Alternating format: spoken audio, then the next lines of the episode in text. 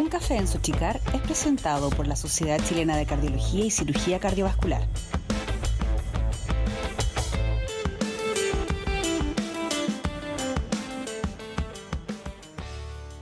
Un gusto saludarlos a todos. Mi nombre es Daniel Díaz Puentes. Soy el editor web de la Sociedad Chilena de Cardiología y Cirugía Cardiovascular y el día de hoy tenemos el agrado de presentarles a Rosario López Infante, kinesióloga, máster en Fisiología Clínica del Ejercicio. Actualmente trabaja en el Servicio de Kinesiología de la Red Salud de la Universidad Católica. Su principal área de trabajo es la rehabilitación cardiovascular y es la presidenta de la Sociedad de Kinesiología en Cardiología, que se llama Soquicar, como me contaba Rosario. Así que un gusto tenerte acá en nuestro programa Muchas gracias Daniel y a Sochicar por la invitación. Siempre es un agrado hablar de cómo trabajamos en conjunto, ¿cierto? Los, médicos con los kinesiólogos y enfermería. Así que muchas gracias y esperamos que sea una entretenida conversación. Por supuesto que lo será. Empezar preguntándote hace cuánto tiempo viene tu relación con la Sociedad Chilena de Cardiología. Mi relación con la Sochicar empezó eh, cuando yo fui invitada, bueno, siempre participando de los congresos, ¿cierto? Desde, gracias a la formación que yo he tenido en, el departamento de prevención, eh, de, mi gran, de mi gran ex jefecita, la doctora Paola Barleta, que me introdujo en este mundo, y a la kinesióloga Miriam Klein, que es una de las principales formadoras de kinesiólogos de rehabilitación cardíaca en Chile. Siempre nos instaron a participar y a mostrar lo que nosotros hacíamos y a ver lo que los otros estaban haciendo en Chile para poder eh, ir creciendo como, profesionalmente. Y dirigidamente yo empecé a participar en la Sochicar cuando me invitaron a presentar sobre insuficiencia cardíaca, un área que a mí me gusta muchísimo. Eh, ahí el doctor Concepción, también un importante eh, colega que, que, me ha invitado a siempre crecer en el área profesional, me invitó a, a, exponer en un congreso de Sochicar y desde ahí mi, mi mi relación con la sociedad ha sido muy cercana, participo mucho en el departamento de prevención, de los congresos, tanto como organizando, exponiendo, eh, y de esa manera la idea es eh, ser una muestra de cómo los kinesiólogos de rehabilitación cardíaca, desde las distintas áreas que esto significa, la parte intensiva, la parte ambulatoria, eh, la cardiometabólica, nos vamos perfeccionando y nos vamos mostrando finalmente en cómo trabajamos. ¿Cómo ha visto el desarrollo de esta área durante los últimos años? Yo creo que la kinesiología en cardiología ha ido eh, creciendo siempre desde, la, desde el apoyo de los médicos, especialmente en la parte hospitalaria, eh, porque ya no se entiende una unidad coronaria sin un kinesiólogo 24/7, ¿cierto? Eh, ya lo tenemos incorporado, creemos que es esencial tanto para la parte intensiva, ventilación mecánica, manejo de pacientes más graves, como para sacar al paciente rápidamente de eh, la cama para hacer su rehabilitación. Y también he visto cómo con el tiempo eh, se han ido creando pequeñas unidades a lo largo de Chile de rehabilitación cardíaca que en realidad se, se manifiestan en un kinesiólogo que está interesado, que se forma, que empieza a hacer contacto, una, una pega muy, muy manual, muy de ir a conversar con los médicos de las unidades, muy de, eh, del boca a boca, ¿cierto? Con los médicos de los sectores más pequeños, para eh, poder implementar un programa de rehabilitación basado en ejercicio a lo largo de Chile, en lugares impensados de repente chiquititos, pero que lo que buscan finalmente tiene este lindo espíritu que tiene la rehabilitación cardíaca, que es que el paciente logre el concepto de ser saludable. Y ese, ese bicho que tenemos todos los kinesiólogos que nos dedicamos a rehabilitación es una cosa muy transversal y que hay áreas que están, lugares que están más desarrollados, como podría ser Antofagasta, Fundación Kaplan, que son grandes instituciones que tienen grandes inversiones, y áreas más pequeñitas en que, como te digo, que son o centros privados o gente que trabaja independiente en algún centro propio o, algún centro de salud pública, pero solo, que lo que buscan es... Em, convencer finalmente a todo el resto de que esto efectivamente funciona, que le hace muy bien al paciente y por eso está tan ligada la rehabilitación cardíaca al kinesiólogo. Así que esto ha ido creciendo, pero ha sido un poco lento, hay que ser bien honesto en eso, ha sido bastante lento el desarrollo de la rehabilitación cardíaca en Chile. ¿Cuáles son sus principales objetivos como la presidenta de, de, esta área en la Sociedad de Kinesiología para el tiempo que viene por delante, los próximos años? Una de las principales eh, tareas que nos pusimos como directiva para estos próximos dos años es generar un consenso o una guía clínica, una guía práctica de lo que implica tener un programa de rehabilitación cardiovascular. ¿Ya? No solamente ligarlo al kinesiólogo, nosotros sabemos que eso no es así, pero partir por el área kinésica, la parte del ejercicio, en las distintas áreas que involucra la rehabilitación cardíaca, como te dije, que era la parte intensiva, la parte de rehabilitación propiamente tal de la fase 2, que es esta fase ambulatoria, pero también incorporando la fase cardiometabólica, que son los pacientes que no tienen una patología cardíaca, pero que prontamente la van a tener y facilitarles la, disminución de peso, etcétera, para evitar el desarrollo de los factores de riesgo. Esa es una de las grandes, grandes tareas, por un lado, en la parte académica. Por otro lado, tenemos una tarea que es un poco más administrativa, que es hacer una búsqueda de dónde estamos trabajando. ¿Ya? ¿Quiénes son nuestros kinesiólogos, nuestros colegas que están haciendo rehabilitación cardíaca? De manera de poder derivar, porque nuestros pacientes son de todas partes. De repente llegan personas que vienen en comunas que son ajenas al lugar donde estamos trabajando y tengo que saber dónde derivar, ¿ya? Y qué nivel de complejidad tiene esa persona y ojalá estar siempre agrupado para hacer esta gran red de derivación eh, que actualmente no existe. Esa sería una de las principales cosas, además de mantener nuestro Congreso de Rehabilitación Cardiorrespiratoria, que ya va en su tercera versión y que solamente tiene temas de desarrollo kinésico, de, de novedades, de nuevos estudios, y esto apareció eh, como una instancia académica eh, con la directiva anterior. Así es que nosotros tenemos la tarea de continuarlo, un desafío importante en pandemia, pero resultó bastante bien el año pasado, de eh, tratar temas nuevos dentro del concepto de ejercicio y rehabilitación, ejercicio y cardiología, cardiometabólico, fisiología del ejercicio también. Es mucho, muchos temas para interesantes para los kinesiólogos una parte relevante es el, escenario agudo del paciente después la rehabilitación, pero ¿qué hay con respecto a la prevención desde el punto de vista de eh, la kinesiología cardiovascular? Estamos tremendamente al debe. Y eso a nivel más que nada de salud pública. El programa de eh, cardiovascular que se llama la atención primaria tiene eh, altos niveles de, de pérdida de pacientes, se nos fugan los pacientes. Ya tiene que ver un poco con el enfoque que tienen los programas de rehabilitación, de, prevención, que es eh, médico céntrico. Si el médico me dice que me tome las pastillas, eh, y eso con eso estamos, porque controle mi presión, entre comillas, ¿cierto? Controle mi colesterol. Eso quiere decir que todo, eh, todo lo que me pasa a mí tiene un locus externo y yo no tengo nada que aportar por mí mismo. Y mientras eso siga dando vuelta, el paciente nunca se va a hacer responsable de su propia salud y su propia salud se contagia finalmente en su casa. Aquí no estamos hablando de personas enfermas, sino de familias enfermas desde el punto de vista cardiovascular. Familias obesas, familias que tienen mala alimentación, familias sedentarias. Entonces, eh, la parte de la prevención, yo ahí soy, pero me tiro directamente a la fogata y me quemo viva porque estamos al debe tremendamente en eso. Eh, hemos tratado yo estoy hablando más que nada como salud pública, de incentivar en los niños la alimentación saludable, eh, el ejercicio físico, pero llega un momento, y algo que tampoco hemos logrado explicar, de por qué disminuye la necesidad de actividad física recomendada por la, Organización Mundial de la Salud con la edad. Si seguimos siendo los mismos, a los más chicos les pedimos una hora diaria y a los más grandes les pedimos ojalá que hagan hora y media a la semana, por favor traten de moverse un poquito. Y eso solamente responde a la ley del mínimo esfuerzo y también a esta sensación de que la salud viene de afuera, a mí me van a dar cosas para sanarme. Y una de las frases tipias que yo siempre ocupo con los pacientes, tanto eh, de rehabilitación cardíaca, agudo, ¿cierto? O pacientes crónicos con insuficiencias cardíacas, eh, como los pacientes con cáncer, es ¿qué puedo hacer yo para sanarme? Y hay pocas cosas que puedo hacer yo para sanarme que van principalmente mantenerme físicamente activo, comer, alimentar mi cuerpo en forma saludable y conocer mis horas de descanso y relajación.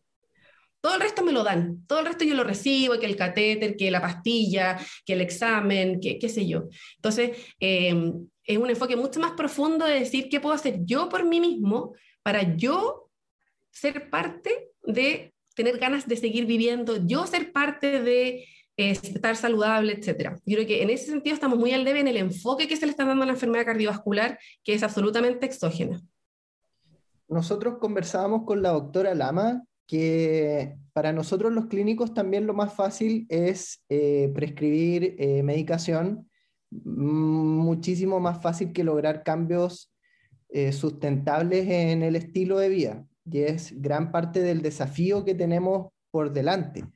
¿Cuáles piensas que sería una buena forma de empezar a hacer estos cambios?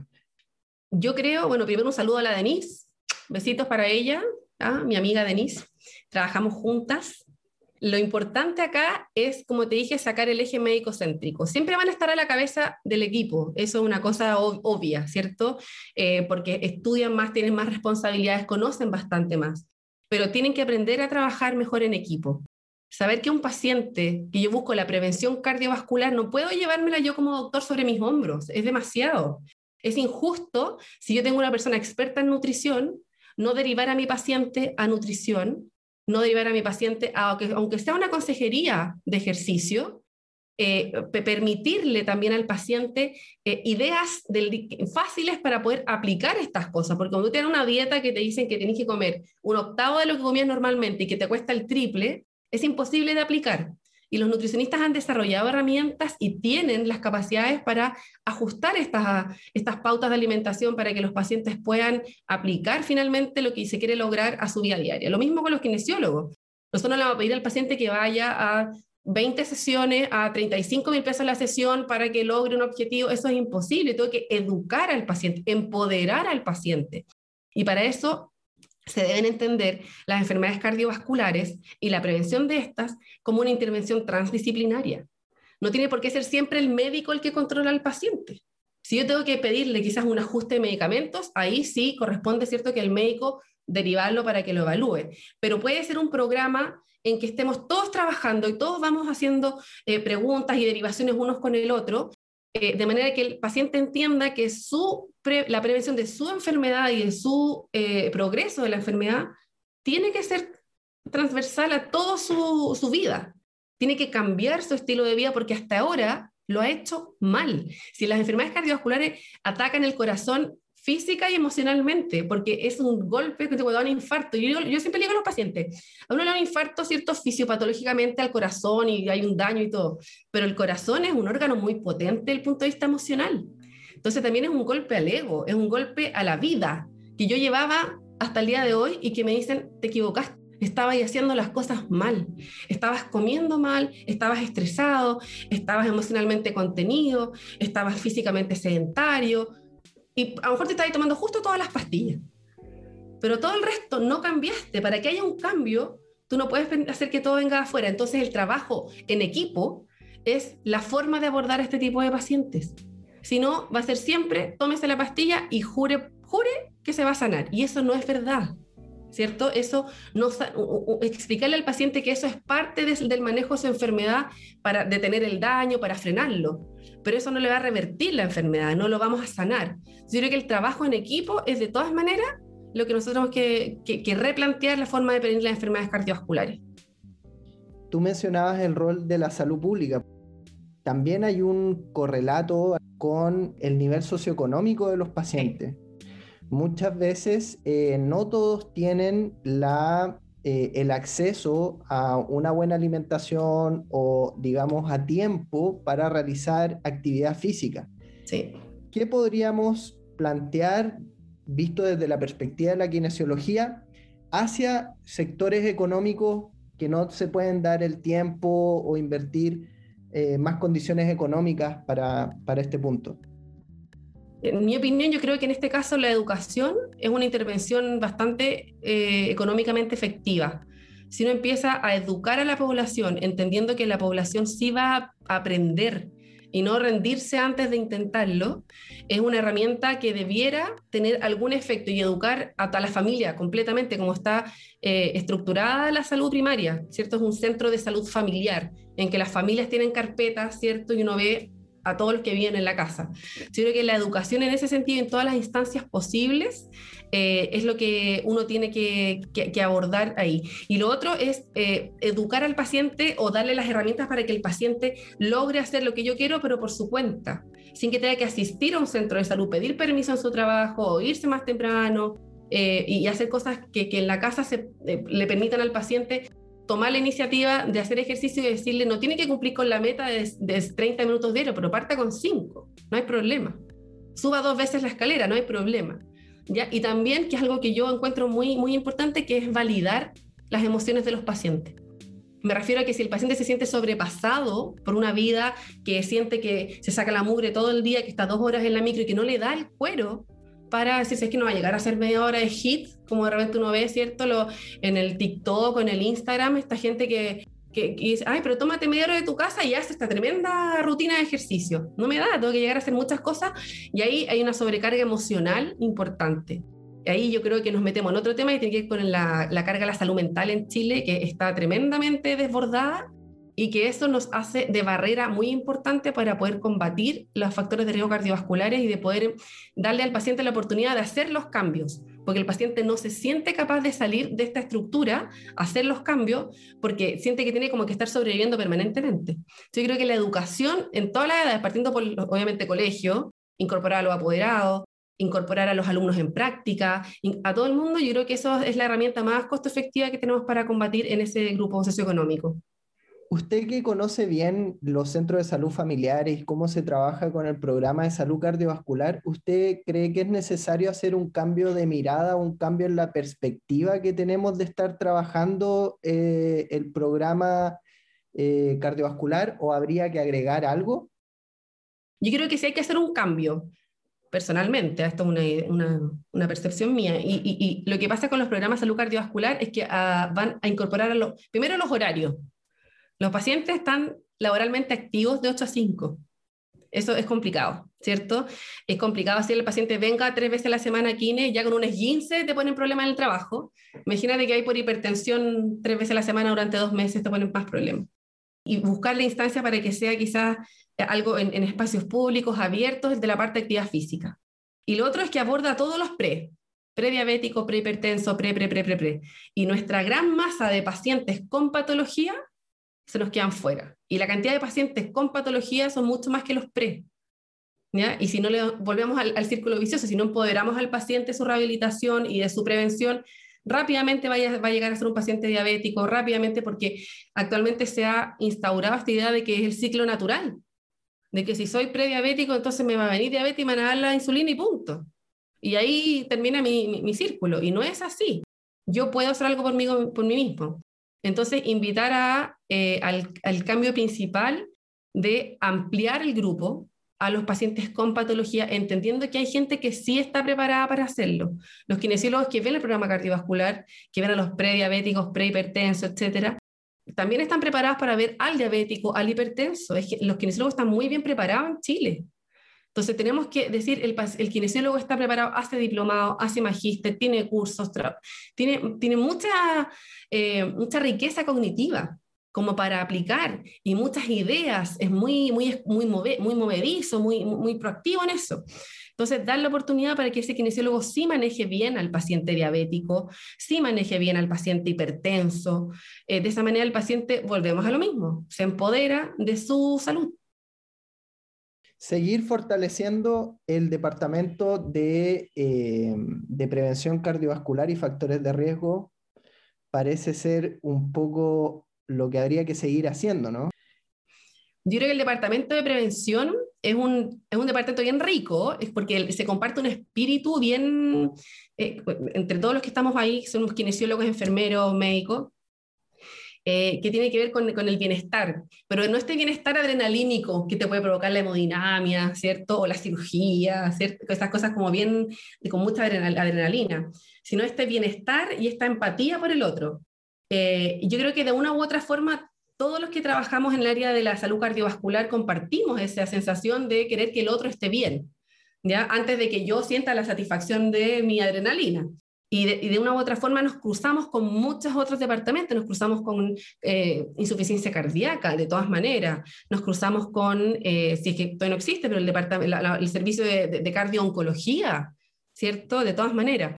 Y, de esa manera eh, lo que buscamos es enriquecer el departamento para que todos eh, se transmita esta, esta sensación del bienestar del otro. Yo creo que hacer crecer el departamento es, eh, es más que nada decirle al resto de los colegas médicos, kinesiólogos que están trabajando en el área de la salud cardiometabólica, por ejemplo, la salud cardiovascular, eh, que es un departamento muy eh, que se mueve mucho, tiene mucho movimiento académico, hemos publicado cosas en conjunto, eh, hay discusiones de actualización permanente y no, no, está este ánimo como de competencia, de yo publico tú, no, siempre como bien de equipo, que en verdad es como el espíritu central de la prevención y la rehabilitación cardíaca, entender que uno trabaja en equipo.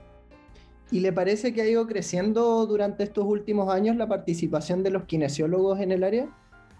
En el área de la Xochica, yo creo que nos hemos mantenido un poco más estáticos los kinesiólogos de, en, participación, eh, porque tenemos esta dualidad de sociedad. ¿ya? Tenemos nuestra Xochicar que sí ha ido creciendo en socios que se han interesado, porque tenemos esta amplitud de, de, áreas de la cardiología. Eh, pero yo creo que tiene que ver con eso, por lo tanto, tener a alguien que nos represente en el departamento ha sido esencial. ¿Ya? Hemos tenido obviamente gente muy importante como eh, Miriam Klein, Claudia Román, que tenía un papel muy importante en poner al kinesiólogo siempre en todos los congresos, en los cursos. Javier Barrenechea, nuestro past president, también participó mucho de, eh, de, de, congresos y de exposiciones, y uno va haciendo ahí redes y dando nombres nuevos para que se vaya mostrando que los kinesiólogos estamos altamente capacitados, somos profesionales confiables para ver pacientes de, de alto riesgo y, de esa manera ir enriqueciendo al grupo para que el ejercicio vaya siendo siempre un eje clave de la rehabilitación y la prevención. Desde una perspectiva clínica, ¿cuáles son las grandes diferencias o los grandes enfoques que tiene la kinesiología en los pacientes cardiovasculares? Desde el punto de vista clínico, bueno, habría que separarlo, como te dije, en las áreas. Ya tenemos las áreas del intensivo, igual que ustedes, ¿cierto? Que áreas más del intensivo que tienen que ver con un tema más de salvar, salvar la vida, de mantener la hemodinamia, de mantener ciertas cosas que tienen que ver con el salvataje del paciente. Y después viene la parte de rehabilitación dentro de la fase hospitalaria. ¿Ya? En ese sentido, lo que nosotros buscamos es que el paciente se reintegre a sus actividades de la vida diaria, pero que se reintegre mejor de cómo llegó.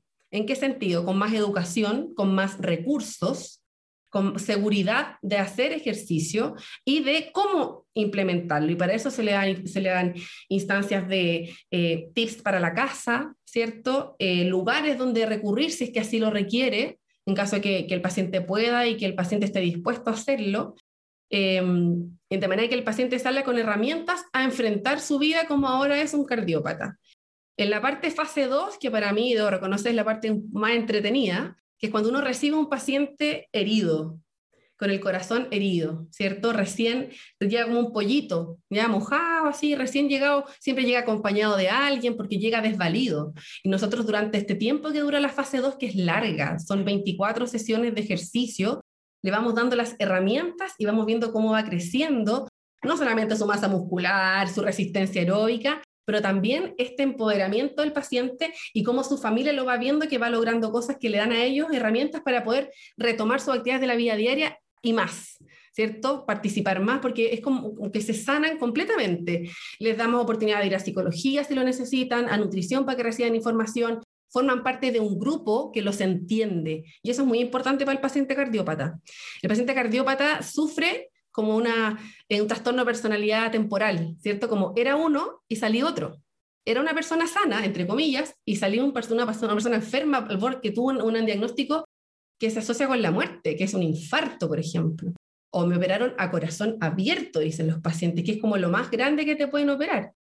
Entonces el paciente cambia y, y, cuando se encuentra con un grupo que lo entiende y que lo recibe, a mí me pasó lo mismo que a ti, yo también tengo esta cicatriz, mira, yo me he hecho esta crema, yo hago esto, yo antes hacía esto, sienten que ellos tienen la oportunidad de salir adelante. Entonces, desde el punto de vista clínico, el paciente gana mucho con la fase 2 y es la fase que más ha costado implementar en Chile, que tiene que ver con un programa anexo, ¿cierto? Ambulatorio, no hospitalario, ambulatorio, que tiene que tener nutrición, que tiene que tener médico, que tiene que tener enfermería, que tiene que tener kinesiología, que tiene que tener psicología, por lo tanto, eh, eh, ocupa muchos recursos, pero la verdad es que es costo efectivo y eso está así demostrado. Y en la parte cardiometabólica está muy, está, eso sí que están a full, porque los cirujanos bariátricos, eso sí que han entendido que si el kinesiólogo la pega les queda la mitad, ¿cierto? Porque el paciente se operó no sé qué, pero resulta que después gana peso, no sé qué, si es que no hace la terapia de ejercicio, porque no le cambia el switch. Entonces, esos están a full, esos han seguido operando, han seguido recibiendo pacientes, eso ha funcionado perfecto. Sí, eh, durante la pandemia los de rehabilitación cardíaca estuvimos más parados. ¿Qué sabemos del desarrollo de la kinesiología cardiovascular en el resto del país, no en Santiago? ¿Y cuán necesaria va a ser las guías clínicas que quieren desarrollar? Fuera de Santiago, en regiones, se ha mantenido un poco estática en el desarrollo en grandes centros. No hemos tenido grandes iniciativas a nivel del sistema público para desarrollar instancias de rehabilitación cardíaca. Entonces, en ese sentido, han brillado más las estrellitas luminosas que digo yo que son estos kinesiólogos con muchas, muchas ganas y con instancias más privadas de recibir a los pacientes. Hay, hay rehabilitación cardíaca desde Calama, Antofagasta, en La Serena uno puede ubicar a alguien, eh, después nos saltamos, bueno, en Viña obviamente, Santiago tiene también, en Rancagua, en Curicó, eh, nos, pues nos saltamos un poco más, nos vamos a Concepción, tiene varios centros que hacen rehabilitación cardíaca, Talcahuano, hay varios centros que están haciendo, Temuco también tiene, y ya después se empieza a diluir un poco, no han logrado hacer un, programa de rehabilitación que, sea transversal y que tenga como los estándares necesarios. Eh, eh, las guías se basan obviamente en evidencia, en evidencia nacional en cuanto a los números, la cifra, cuántos infartados tenemos, pero también en evidencia internacional que tiene que ver con los efectos que tiene hacer un programa de rehabilitación en las distintas instancias que te he comentado todo este tiempo. Eh, entonces, esta guía permite que uno vaya con esto que ya está hecho y solamente implementarlo una guía de práctica clínica eh, hecha con gente de todo Chile, que así como estamos nosotros eh, organizados en la, en la, directiva, tenemos gente, como te dije, de Antofagasta, de Temuco, de Concepción, de Talcahuano, eh, que estamos participando de Santiago, es darle un respaldo a todos los que tienen este pequeño, pequeñas ganas y darle este vuelo para que finalmente implementen el programa. Los recursos existen. Está demostrado que es costo efectivo, está demostrado en Chile que es costo efectivo. Entonces, no es una cosa imposible y es una cosa que tiene mucho, muchos beneficios para los pacientes en cuanto a y para, el sistema en cuanto a la costo efectiva. El paciente después no vuelve a hacerse un bypass que es carísimo, a hacerse otra angioplastía que es carísima. Nosotros buscamos que el paciente se mantenga saludable. Y en ese sentido, lo que más se requiere de todas maneras es el apoyo de, de los médicos. Es muy difícil sacar un programa solo con un kinesiólogo.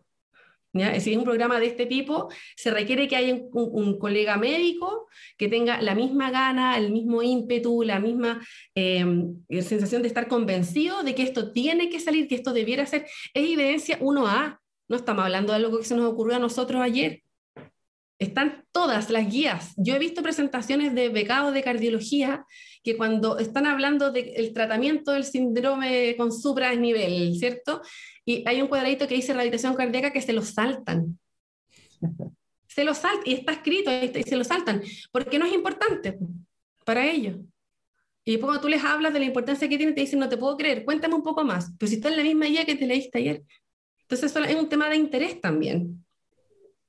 Por lo mismo son tan buenas estas conversaciones y mm, de seguro nos va a servir a todos para entender que el paradigma de, del trabajo en equipo es lo que tiene que imperar en la medicina en los años que vengan. Y de eso se trata también estar conversando ahora y estoy muy contento de que, de que estés hoy acá. Em, por lo que he ido aprendiendo, es un área que ha crecido mucho, pero le queda muchísimo por crecer también. ha crecido mucho en cuanto a la preparación que tenemos los kinesiólogos para enfrentar a estos pacientes. O sea, hay, hay, muchos kinesiólogos preparados para ver a estos pacientes. ¿ya? Hay eh, cursos, hay pasantías, hay gente que está interesada, gente que ha trabajado, que por baja demanda se tuvo que dedicar a otra cosa, pero hay, gente, hay mucha gente que está preparada para ser parte de estos equipos. Lo que pasa es que si no existe dónde ejercerlo, ese conocimiento queda guardado en la biblioteca. ¿Y qué es lo que se necesita? Gente en intensivo, gente que produzca, ¿cierto? Que nosotros nos miden por producción, estamos hablando de un nivel de, ejercer el profesionalismo médico, clínico terrible, que a ti te digan tienes que ver 20 pacientes diarios. Y, y que da lo mismo que paciente sea, da lo mismo que especialidad tiene, reconocer que existen en los kinesiólogos especialidades. Yo no voy, esto yo siempre digo ah, cuando hablamos del tema de la especialidad kinésica, yo no voy a ir a tener guagua con un bronco pulmonar, lo siento en el alma. ¿ya? Si yo tengo un infarto, no me voy a atender con un especialista en rodilla. No es lo mismo. El que es experto en rodilla estudió cinco años de kinesiología, hizo un posgrado de dos años, después hizo algunos cursos y se perfeccionó varios años.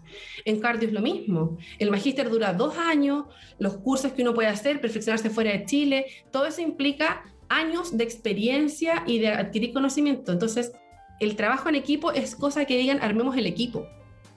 Es cosa de logística. Pero como les dije antes, es tremendamente importante que tengamos a la cabeza el equipo médico.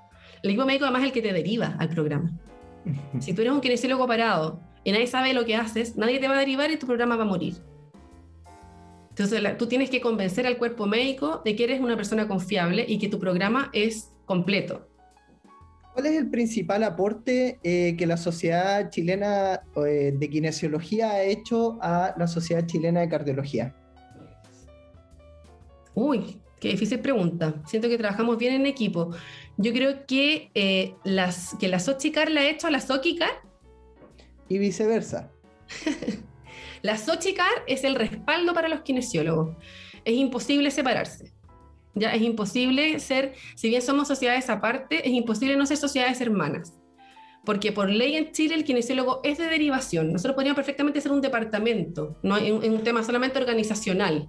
¿Ya? que tenía que ver con un, eh, un área del Departamento Nacional de Kinesiología Especialidades, que para poder ir avanzando en el concepto de especialidad kinésica a nivel ministerial, pedía que las sociedades fuéramos corporaciones individuales, con RUT. ¿Ya? Por eso nosotros no podemos ser departamento, porque ya somos una sociedad aparte.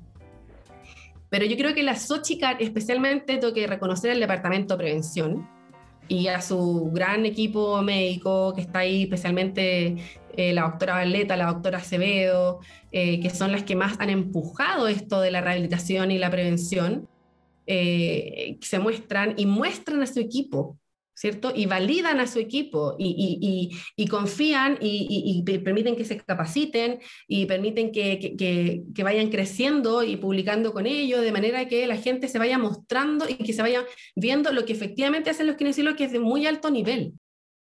Y eh, lo que le aporta a la Sochicar, a la Sochicar es un, yo creo que es como un cable a tierra. Es como decir, bajen, bajen que ustedes ven al paciente una vez al año y nosotros los vemos dos meses seguidos y los conocemos completamente y, vamos viendo día a día su progreso y, de transmitirle esta cosa eh, rica que tiene en general la medicina completa, que es eh, centrarse en el paciente y su entorno. Porque uno lo ve tantas veces al paciente y uno le muestra cosas que son tan básicas como permitirle al paciente ser funcional, servir para algo, ¿cierto? Que es tremendamente rico para el paciente. Entonces, este trabajo en equipo que, le da la Sochicar a la Sochicar, eh, yo creo que, que, podría potenciarse un poco más, ¿cierto? Potenciando aún más el rol de los kinesiólogos dentro de la rehabilitación, kinesiólogos, enfermería, nutricionistas, me refiero a todo el equipo de salud complementario. Eh, es como un cable a tierra, es como un, oye, córtenla con la polipil, que la polipil es el ejercicio, eh, y, y, es gratis, ¿me entendí? Entonces esas son cosas que, que hacen rica la discusión también. Eh, me mencionabas hace unos minutos atrás el tema de la pandemia, el, cómo fue su trabajo durante esta época desde el punto de vista de la kinesiología cardíaca. Fue bien, fue bien devastador. Muchos centros cerraron porque los kinesiólogos se reconvirtieron a quienes de respiratorio. Eh, muchos centros eh, tomaron esta instancia de reconvertirse eh, generando nuevas instancias de telerehabilitación, que eso pegó muy, muy fuerte con nosotros. Em, en algunos fue más exitoso que en otros, depende del nivel de población que tú tengas. Eh, pero muchos centros de rehabilitación cardíaca también bajó, todo lo cardio bajó todo, o sea, bajaron todas las angioplastías electivas, la gente tuvo más, tiempo con dolor en la casa y se aguantó, entonces, en ese sentido, todo lo cardio bajó y repercutió obviamente en que bajara la cantidad de población y nadie iba a ir tres veces a la semana por dos meses a un hospital a hacerse rehabilitación si estaba todo lleno de COVID. Entonces, en ese sentido, pegó muy fuerte eh, y muchos nos tuvimos que reconvertir al hospitalizado al final, ¿cierto? Y ver pacientes hospitalizados, ver pacientes en UTI, eh, los que tenían conocimientos de UCI se fueron a UCI, eh, y ahora están empezando a abrir nuevamente con eh, rehabilitación post-COVID, con esta importante repercusión que tiene el COVID sobre el sistema cardiovascular. Nos están llegando muchos pacientes con daño respiratorio, con daño cardiovascular, obviamente con un desacondicionamiento tremendo. Y de a poquito van abriendo ya los pacientes habituales nuestros, los infartados, las insuficiencias cardíacas, la cirugía, eh, la miocardiopatía, pacientes más tradicionales, pero todavía no estamos al 100% como era antes de la pandemia. hemos conversado en, en nuestros podcasts con lo difícil que ha sido la alimentación y lo, y lo fácil que era dejar de hacer ejercicio durante la mm. cuarentena, inclusive durante tanto tiempo encerrado. ¿Cómo lo vivías tú? Yo creo que a, a Mario les pasó, quizás estoy extrapolando, pero que fue como bien cíclico. Que al principio dijimos, no, démosle podemos hacer que los pacientes sigan haciendo ejercicio y hacíamos videos y le mandamos a los pacientes y después hacíamos otro y, y, así sucesivamente y nos duró un par de meses y después fue como, como un agotamiento del equipo de salud, ¿cierto? Decir, ya no quiero más, ¿cierto? Que estoy como combatiendo una cosa que no se va a acabar nunca, ¿ya? Junto con la reconversión y, que, que, significó para nosotros tener que salir de nuestro horario habitual de rehabilitación, que no teníamos pacientes, a ver pacientes en sala y empezar a incentivar que los pacientes que estaban con COVID retornaran a la actividad física. Eh, y actualmente yo creo que estamos como, como piano piano, ¿cierto? Como eh, diciendo, educando a los pacientes lo más posible en el hospitalizado porque sabemos que no lo vamos a tener en el ambulatorio, porque sabemos que aunque lo derivemos a un programa que sí esté funcionando, probablemente el paciente por susto no vaya como parte del equipo de rehabilitación lo que se está haciendo es algo como equilibrado, ¿cierto? Educar al paciente, generar videos, se comparte a través de redes sociales de manera que uno pueda decir al paciente, mire, mire este video, hay lugares que han generado informar a través de tablet también a los pacientes o generar eh, booklets para tener información para los pacientes, entonces estamos con un equilibrio esperando que en algún momento se normalice, pero se nos alargó un poco el tema. ¿Cuál ha sido su experiencia con telesesiones o teletrabajo de kinesiología en esta época? Personalmente yo he tenido mala experiencia, mala. Yo, pero hay colegas que han tenido mucho mejor experiencia que yo. Más que nada porque mis pacientes en general eran más añosos. Y eso les dificulta el contacto con la tecnología, la audición, el acordarse que tienen que conectarse, por ejemplo, o no tienen computador, tienen el celular, claro, lo conecto, pero se ve de este porte la persona haciendo un ejercicio. Em, con los pacientes más jóvenes, estoy hablando de 60 para abajo, funciona mejor, eh, pero uno eh, sin querer quizás eh, tiende a subentrenarlos un poquito porque no los estás controlando como quisieras. ¿Cierto? No estás atento a su respiración, no estás atento a su frecuencia cardíaca porque no la tienes, eh, la posibilidad de tener dispositivos eh, que puedes entregarle al paciente no está disponible en todas partes.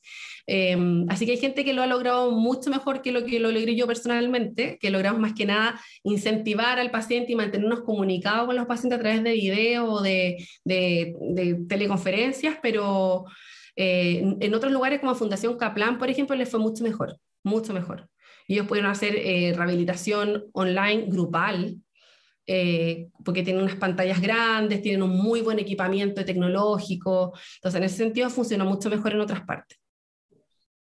¿Qué novedades tendrán como grupo en el Congreso Sudamericano de Cardiología? Probablemente se enfoque en estrategias de telerehabilitación. A la gente que sí le funcionó, tiene que ver con estrategias de telerehabilitación, que sí puede ser que algo que llegó para quedarse, en un grupo seleccionado de pacientes, hay que saber quiénes son esos pacientes, eh, cuáles son los pasos para poder hacerlo correctamente, un poco estrategias para tener una adecuada telerehabilitación.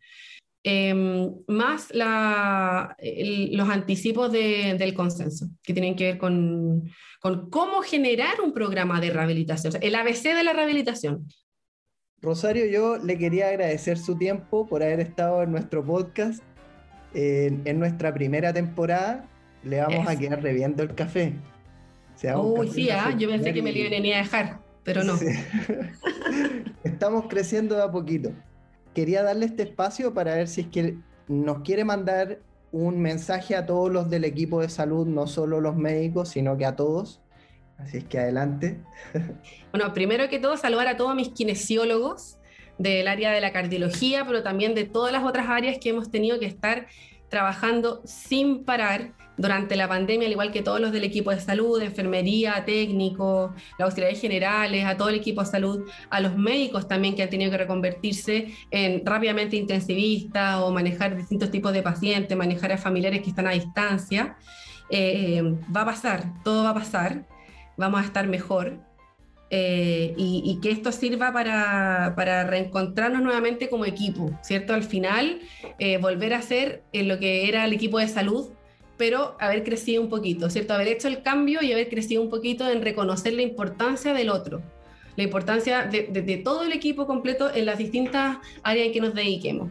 Y en cuanto a, los, kinesiólogos de la SOKICAR, invitarlos pronto vamos a tener novedades sobre el Congreso de Cardiorrespiratorio, Rehabilitación Cardiorrespiratoria, que se hace siempre los primeros días de septiembre. Así que vamos a estar prontamente enviándoles el temario para que ya vayan preparando también sus áreas de investigación, que es donde nosotros revisamos las áreas de investigación que se están haciendo para seleccionarlos para el Congreso de Sochicar a fin de año, para seguir mostrando la eh, investigación muy, muy interesante que se hace en rehabilitación. Eh, y nada, pues a crecer este año y que el próximo año esté lleno de programas de rehabilitación en todo Chile. Ojalá así sea. Muchas gracias, Rosario. Pues, gracias a ti, Daniel. Muchas gracias. su tiempo, un gusto conocerle. Igualmente, que estés muy bien. Un café en Sochicar es presentado por la Sociedad Chilena de Cardiología y Cirugía Cardiovascular.